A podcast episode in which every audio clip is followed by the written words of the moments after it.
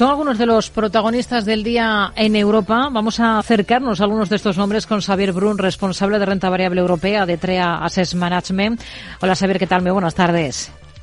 Hola, muy buenas tardes. Hay que seleccionar de algún modo porque hay una auténtica avalancha de resultados empresariales en Europa esta jornada. Así que vamos a, utilizar el criterio de los que están eh, desarrollando un movimiento más amplio en bolsa. Por el lado positivo, por ejemplo, Adyen, la firma de pagos holandesa que está disparada. ¿Qué, qué es lo que está gustando tanto? Pues la verdad es que lo que dispara la cotización son dos cosas. Una es que vuelve a los crecimientos del 20%, eh, vuelve esa confianza y esto lo que hace es que la caída del 50% ocurrida en agosto, pues el mercado lo ha visto como un error.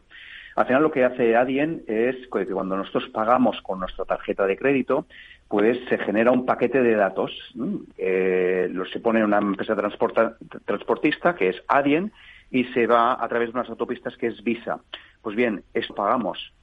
¿Qué ha ocurrido? Pues que se está utilizando cada vez más Adyen, se están utilizando cada vez más, más las tarjetas y el crecimiento del doble dígito que ya ha estado teniendo durante los últimos años Adyen, pues lo continúa manteniendo y se está viendo que lo que ocurrió en agosto pues fue un, bueno, un aspecto puntual todo ello cotizando un PER de 18, eh, pues la verdad que, que, bueno, se ve retente barata por parte del mercado. Hmm. En el lado opuesto tenemos al gigante del transporte marítimo danés Maes. Eh, no solo decepcionan las cuentas, también las previsiones que da para este año con ese foco puesto en el Mar Rojo, ¿no?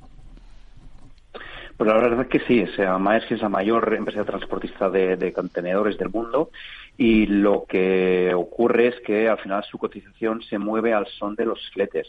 Y estos han subido con el tema del Mar Rojo. Lo que pasa es que los resultados de hoy nos están diciendo que, ojo, que esa situación, aunque parezca ser positiva en cuanto a fletes, pues quizá no es tan positivo en cuanto a la cantidad, si en el precio de los fletes, pero no tanto en la cantidad.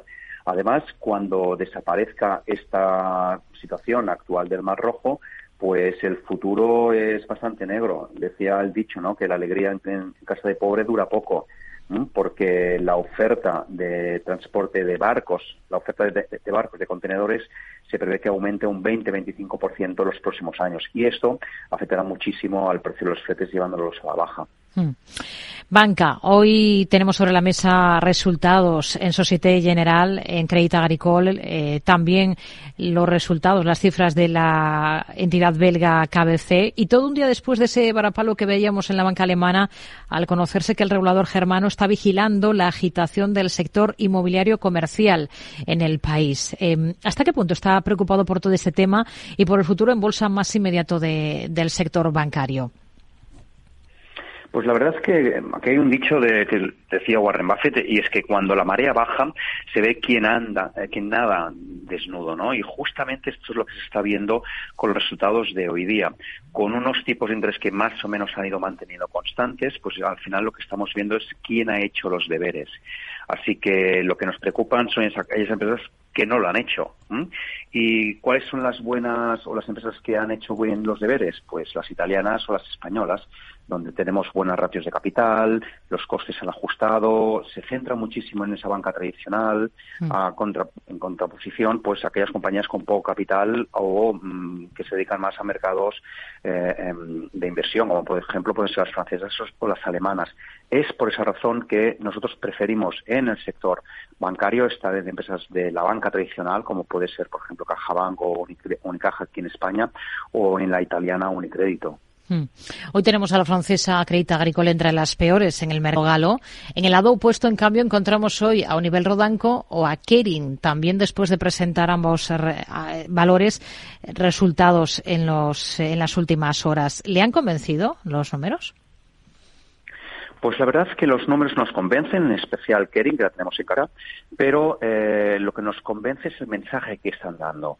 Unibail lo que está, lo que se centra es una compañía de real estate centrada en centros comerciales, con lo que el mensaje que ha dado es muy positivo. Está diciendo que la recuperación de los centros comerciales es ya a niveles pre-COVID, con un futuro bastante bueno. Eh, incluso pagará dividendos a, futuro. Y Kering, que aunque sea la parte más, más, de lujo, pues lo que está diciendo es que eh, el, la parte, el bottom, ¿no? La, la, parte de abajo, pues ya lo ha alcanzado, que lo que se espera de aquí a futuro es que vaya, vaya mejor. Y además, en especial en esta última compañía, en Kering, pues afianza dos marcas de lujo como es Gucci y, Saint Laurent y todo ello con un PER de 11. Así que bueno, los mensajes son que, he lanzado ambas son, son positivos. Xavier, del resto que han presentado hoy, eh, hoy en Europa, em, ¿qué le ha llamado la atención especialmente? Pues me ha llamado la atención pues que hay, hay, compañías que las que no hacen los deberes les castiga muchísimo y los que lo hacen bien les dan resultados positivos. Y en especial el mensaje que nos quedamos de muchas compañías que han presentado, como por ejemplo puede ser Siemens, Soitec, eh, que están diciendo que el problema que había hasta ahora, que era a grandes inventarios, está llegando a su fin y el consumo continúa, continúa estando allí, la demanda continúa estando allí, de tal forma que cuando los, los stocks lleven a niveles más o menos saneados, pues el incremento de ventas y con ellos el incremento de beneficios pues se plasmará en estas cotizaciones. De allí que las compañías que han dado estos mensajes, entre las cuales comentábamos Siemens y Soitec, hayan tenido un resultado positivo hoy día en, bolsa. Con ello nos quedamos. Xavier Brun, responsable de renta variable europea de TREA Asset Management. Gracias. Muy buenas tardes. Adiós, muy buenas tardes.